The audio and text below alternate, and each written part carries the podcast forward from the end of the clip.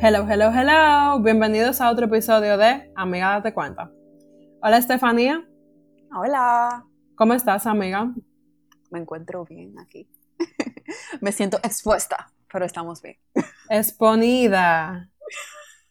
Ay, Dios. Bueno, señora, yo le cuento un poquito de Estefanía. Estefanía, aparte de ser eh, una amiga que es como mi hermana y que yo quiero mucho, eh, es colega. Ella es licenciada en Psicología Clínica por la Universidad Iberoamericana. Eh, tiene, actualmente está haciendo su especialidad en Psicología Positiva por la Universidad de Pensilvania y está certificada en Primeros Auxilios Psicológicos por la Universidad de Barcelona. ¿Algo más, amiga, que te gustaría agregar? bueno, que soy profesora de corazón.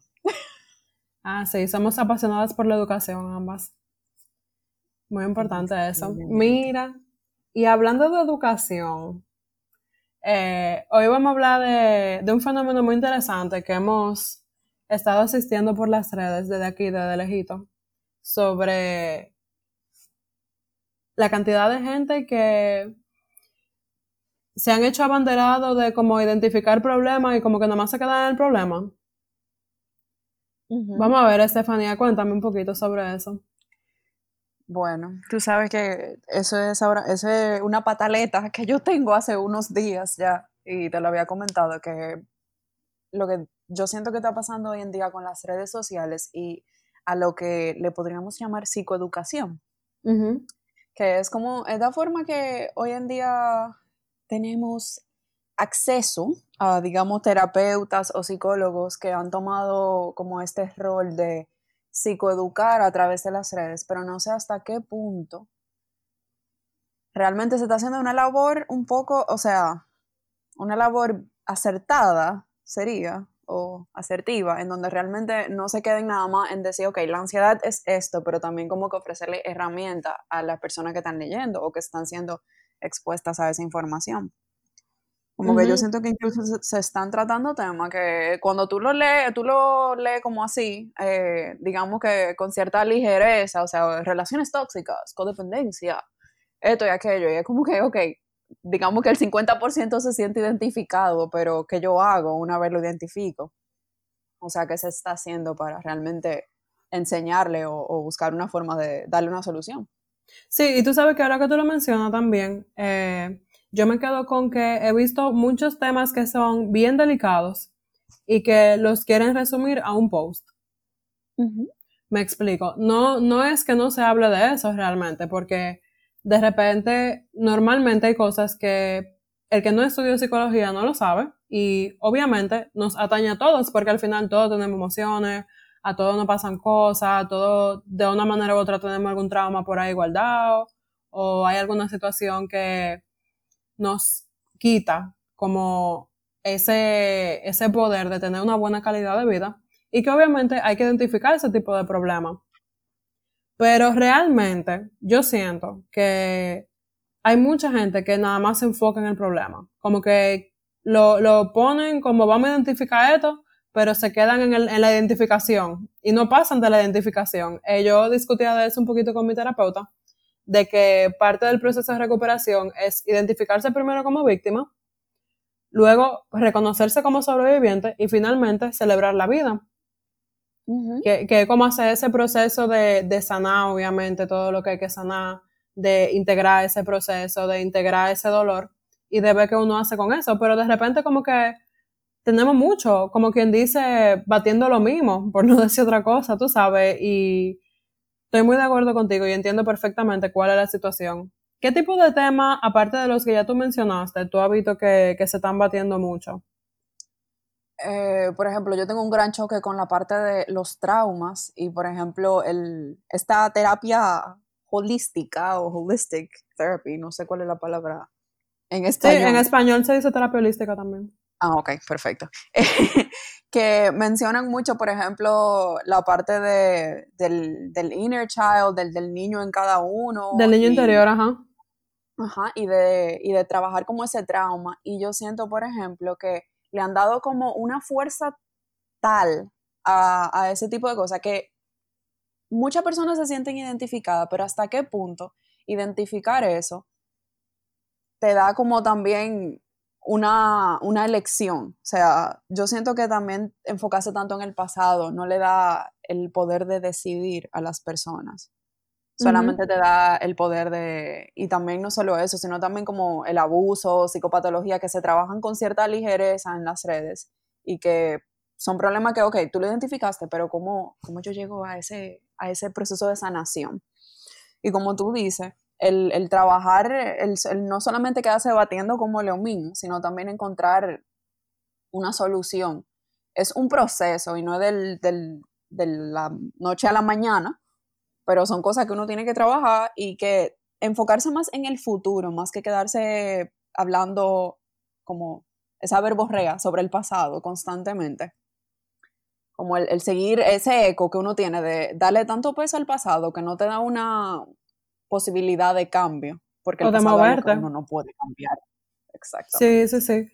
Tú sabes que ahora que tú mencionas eso de, del trabajo del niño interior, a mí me llama mucho la atención y, y me gustaría que habláramos un poco sobre eso porque para mí dentro de todo el proceso terapéutico yo creo que ese es como de las cosas principales que se trabajan. Eh, sobre todo por el tema de que el trabajo que, se hace con el niño interior tiene mucho que ver con la parte de regulación emocional.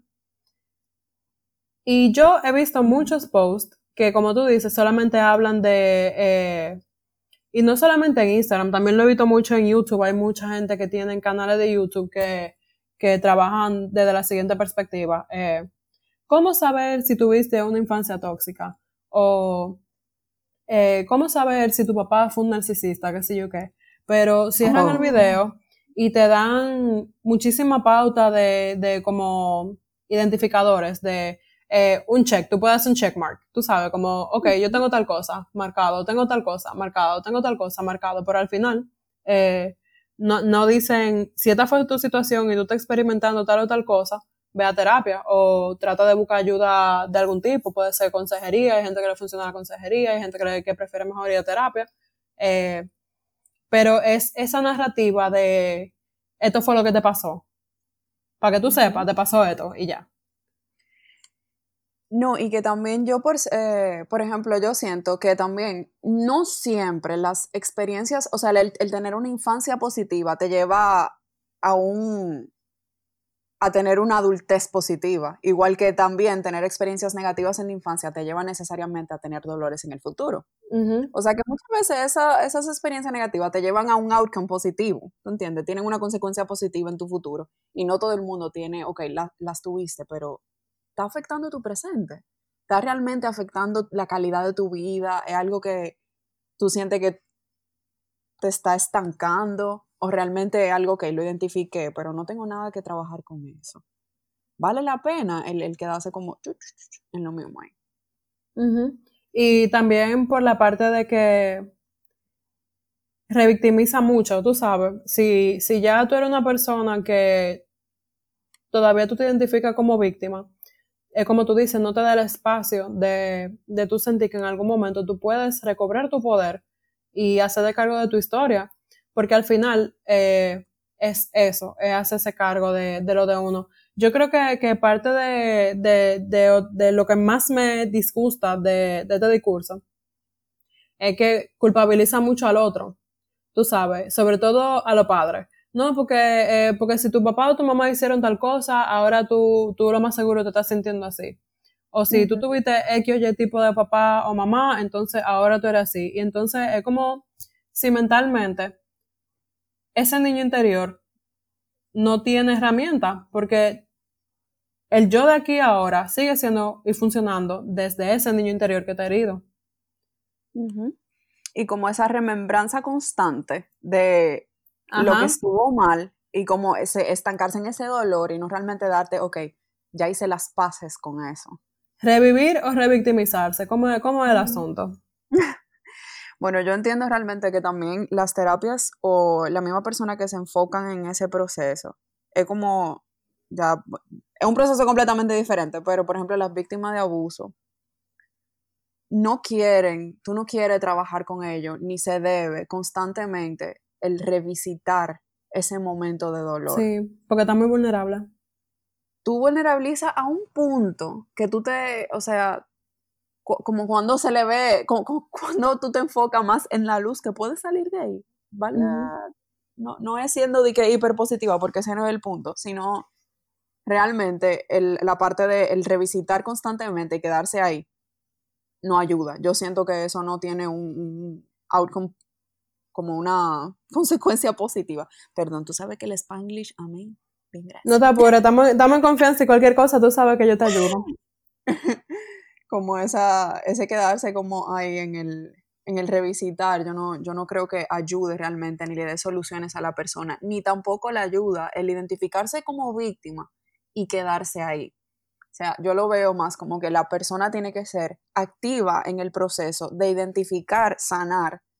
Y por ejemplo, con eso que tú mencionabas de reparenting, el, ese rol que toman muchos psicólogos realmente de ayudar, de suplir esas necesidades que tiene ese niño interior o que tenía ese niño interior, es una labor que tampoco entiendo que es la terapia que es una herramienta que para todo el mundo vaya a funcionar. No sé si... ¿A qué tú te refieres con eso? Que yo entiendo que es una técnica que no aplica para todos los casos, ni que es lo ideal, por la parte de eso mismo, del revisitar constantemente. Si es un trauma, si es algo que, ok, me hirió en el pasado, me hizo mucho daño, me está afectando hoy en día, volver a eso, ¿me va a ayudar o realmente atacar el problema en el presente? Sí, y también ahora que tú mencionas eso, tú sabes que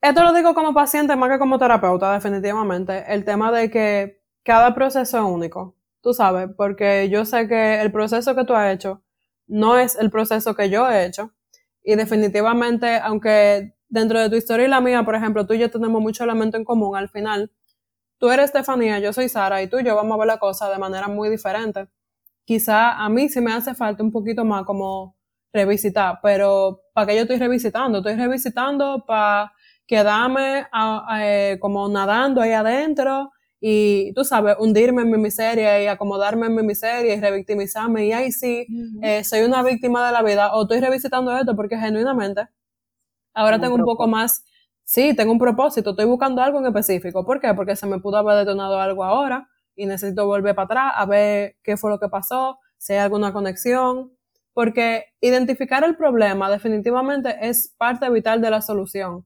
Tú no puedes arreglar lo que tú no, no sabes que está ahí, lo que tú no conoces. Y mucho menos si, si por lo menos tú sabes lo que es, pero tú no sabes cómo funciona. Que es algo que, por ejemplo, me está pasando a mí ahora. Pero no es lo mismo yo revisitarlo desde el, déjame ver qué hay aquí que ahora mismo puede ayudarme a yo suplirme una necesidad, a yo levantarme y quedarme pensando, ay, me pasó tal cosa y ahora yo me siento así. Entonces, porque a veces ni siquiera es quizá revisitar una memoria en particular, sino una emoción que vuelve y que normalmente uno no sabe que está ahí y que viene de ahí, sino que viene, me siento mal y ya, ya, me siento mal y como que no tengo herramientas, no tengo recursos, no hago nada, me quedo ahí como estancado. Y me gusta mucho sobre todo eso que tú mencionas de que el paciente debe tener un rol activo siempre. Yo creo que definitivamente sin eso la terapia no funciona. Y sin eso la terapia se vuelve simplemente ni siquiera parte de la cura, se termina volviendo la enfermedad. Porque si yo no decido hacerme cargo de lo mío, que era como tú y yo conversábamos ahorita, eh, y si yo no puedo ni siquiera identificar qué es mío, qué es de la otra persona, eh, incluso dentro de la misma terapia, como terapeuta, nosotras decir, bueno, eso es de fulano, yo llego hasta aquí, y que el paciente entienda eso, pues entonces al final, ¿qué es lo que estamos haciendo? ¿Cómo, cómo que estamos trabajando? Sobre todo por el tema de que muchas veces la gente llega a terapia eh, con la mentalidad de, ah, para que fulano me resuelve el problema. Como terapeuta yo no puedo resolverte tu problema, como terapeuta yo te acompaño, te puedo quizá prender una luz, puedo quizá tú te has metido abajo del carro arreglando algo y te hace falta, qué sé yo, un detornillador. Yo, sí, yo te paso tu, detornillador, pero eres tú que resuelve, porque yo no puedo hacer eso por ti, no soy yo que estoy arreglando el carro, ese carro no es mío. No, y que al final, o sea, uno lo que, yo siento que el, enfoque más importante, por lo menos yo como, como terapeuta puedo identificar, es esa parte de reconexión e integración del pasado en Muy lo que importante. uno es hoy en día. Porque, o sea, ok, la mochila emocional con la que todos venimos, todos la tenemos, el pasado de verdad tiene un valor invaluable. Y es porque uno identifica patrones, uno identifica cosas eh, que nos hicieron daño, que uno mismo, como tú dices, a veces una emoción, ni siquiera una situación particular, simplemente una emoción que uno no identificaba, ok, qué era lo que me llevaba a sentirme de esa forma, que me pasa hoy en día. Eh, yo entiendo que tiene su valor y eso nadie lo quita, pero realmente esa parte de, ok, di- do- estoy dando herramientas, cómo estoy reconectando con eso e integrándolo en, en el presente. O sea, ni siquiera no lo estoy integrando. Porque muchas veces, es lo que te digo, volvemos y nos quedamos en lo mismo, de dando vuelta en círculo, en, en la misma quejadera de, ah, me está pasando esto, me está pasando lo otro. Y realmente, al final del día, ¿vivimos en el pasado o vivimos en el presente, en el aquí y el ahora? Exactamente. Y tú sabes que también con el mismo, a lo que nosotros le llamamos aprendizaje, pasa mucho lo que es la fase de, una, uno- lo, lo que yo les digo, una fase de luna de miel con el aprendizaje. Ay, sí. Enamorada con la cosa que uno aprende. Oye, me, me volví una máster, Feliz, mi Dios amor, y uno sale a tu video del terapeuta y dando gracias por ese fundazo. Y después. Exactamente. Y entonces, de verdad lo puse en práctica. ¿Qué hice con eso? Y cuando tú te pones y tú reflexionas, tanto como terapeuta como paciente, pasa que tú dices, ok, realmente fue significativo. Así como a lo que uno en el colegio le, le decían tanto en el currículo, tú escuchabas, aprendizaje significativo. Así Sí, mismo. ajá, fue significativo de verdad. En serio, significativo. Tú sabes que ahora que tú hablas de, de esa fase de la romantización en la terapia, yo pienso mucho en cuando yo inicié mi proceso y en el aquí y el ahora. Oye, me hubo un momento que yo le cogí tanto cariño a coger para donde mi terapeuta, a que me diera todo esos fundazos. Queriendo decir, obviamente, que en terapia se remueven muchas cosas y muchas veces es normal salir de- de- del consultorio sintiéndose mal, sintiéndose aturdido, sintiéndose confundido, pensando como que coño, pero ¿y para qué fue que yo vine?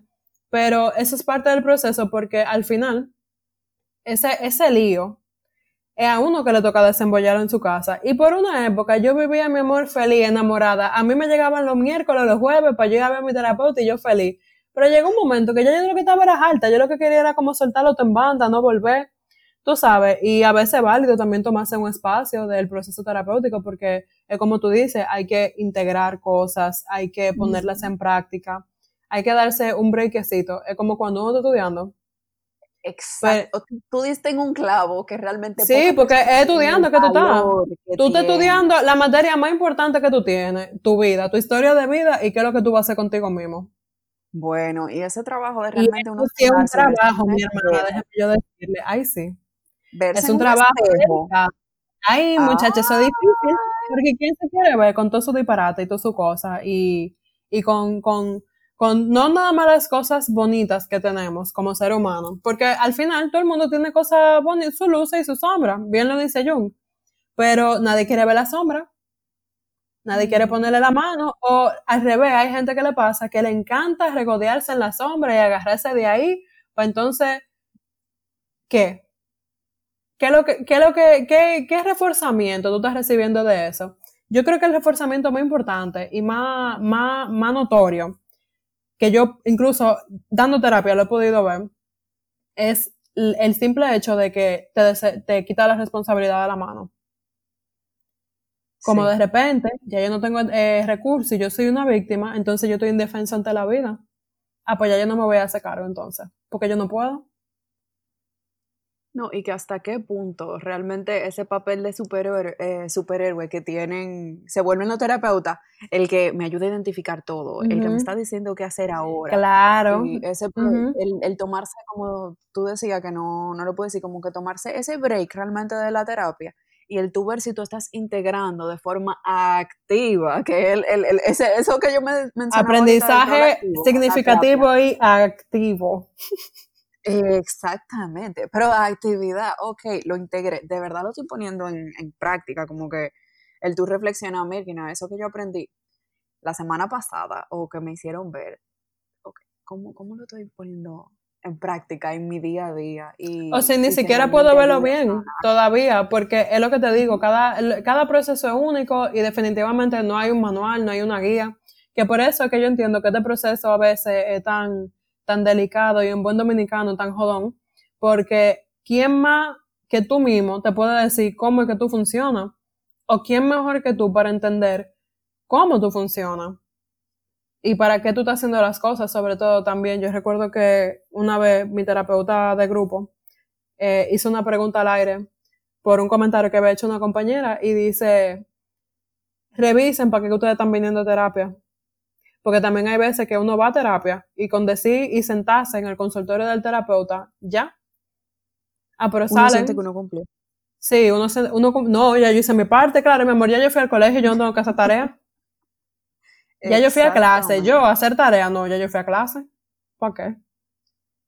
Eso es suficiente, ir a clase, ya, no hay que hacer más nada, mentira.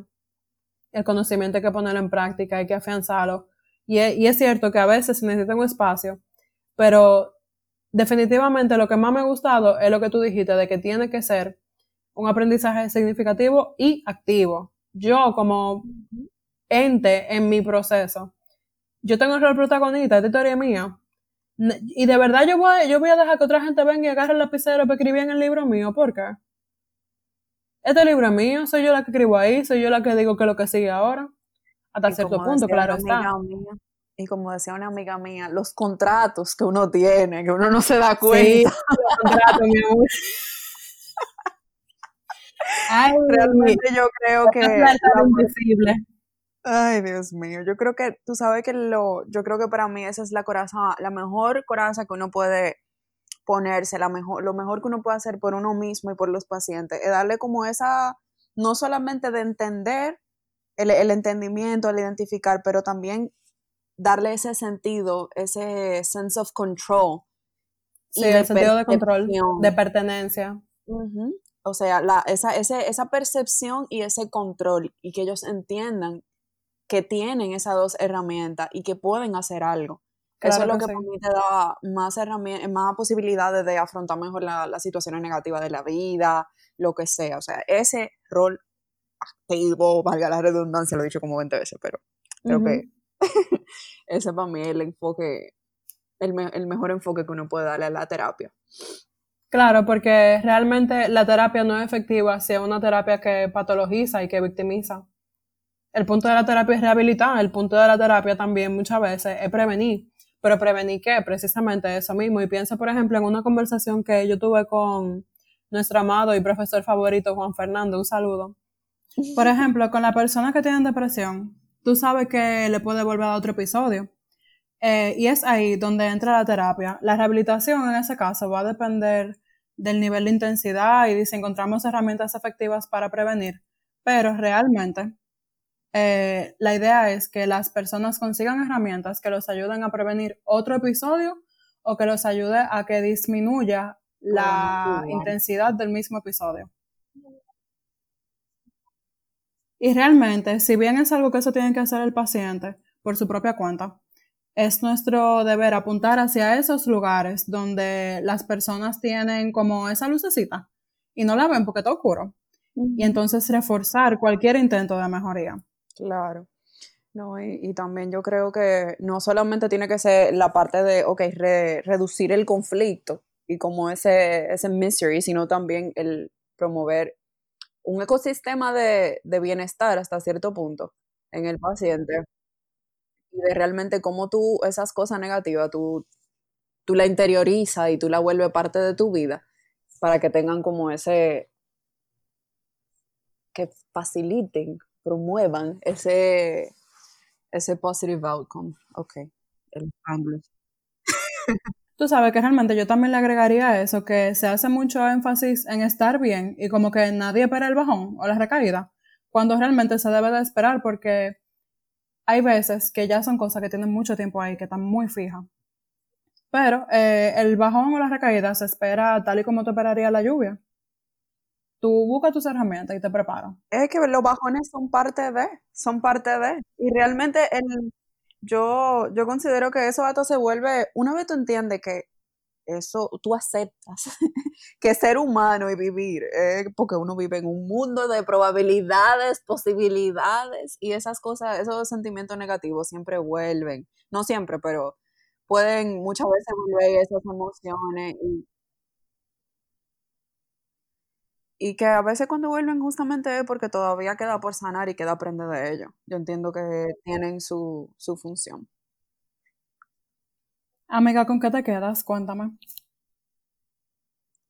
Yo, yo me quedo realmente que cuando uno trabaja para el futuro, uno tiene el enfoque de tener una elección. Yo me quedo con lo del rol activo, me quedo con lo que tú dijiste de realmente lo, eso último que te acabas de decir, de cómo que cuando vuelve, ok, ven, vamos, siéntate, vamos a tomar un cafecito, ese, eso realmente de uno enfrentar las situaciones negativas y, y cada vez aprender más de ellas. Bueno, pues yo me quedo con que es posible mantener la calma, por difícil que sea, y que realmente hay que darse espacio para sentir lo que sea que sea que yo necesite. Eso es vital. Eso es así. Tú sabes que eso me acuerda mucho. Como tres días antes de que de venir para venir para, para la capital, cuando yo venía para acá para Santo Domingo, yo estaba con una compañera de trabajo y estoy yo dando gritos. Oye, me dando gritos que yo le decía, ay, ¿qué está pasando esto? Y van a poner una cuarentena y qué, qué sé yo qué. Y yo en crisis. Y tú sabes que ella me dice, tú te estás ahogando en un vaso de agua. Y yo le digo, yo lo sé, pero déjame llorar. Yo lo sé, no está pasando nada todavía. Tú estás llorando por un reguero de cosas que no han pasado y yo es que yo lo siento que va a venir. Y básicamente era la ansiedad que me estaba volviendo loca en ese momento, que me estaba como abrumando, pero yo le decía, pero yo también tengo derecho a sentirme mal. Y ella me decía, ay, yo no te entiendo a ti. Sí, es que a veces es más fuerte la antesala que el mismo problema. Exactamente. O sea que todos tenemos esos momentos. Sí, y a veces lo que necesitamos es un abrazo y ya, eso está bien. Eso le dije, yo le dije, yo lo que necesito es un abrazo, y ella, lo más que te puedo dar es un cocotazo, y yo, se acabó.